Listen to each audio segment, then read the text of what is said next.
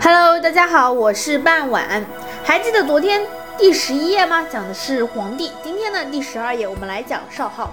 少昊，昊又作为三个字，这三个字呢，我会附在我的音频下方。又称为是青阳氏、今天氏、琼桑氏、云阳氏，还有这就是朱轩。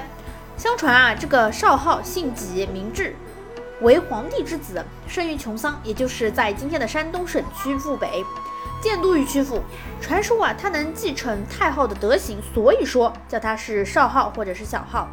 他曾以鸟作为官名，并设有管理手工业和农业的官，活动于在今天的山东西南部一带，善于治水与农耕。顾颉刚认为的少昊氏呢，他认为少昊氏加入古史系统呢是自刘歆开始的。今有少昊陵，位于今天的山东省曲阜市城东旧县村。据旧史记载，少昊、青阳、玄霄是否为同一人的这个说法呢？其实并没有定论。好啦，今天的内容就到这里结束啦，蛮短的，大家还是可以听的。第十三页的话，我们会讲颛顼。今天录制到这里结束啦，拜拜。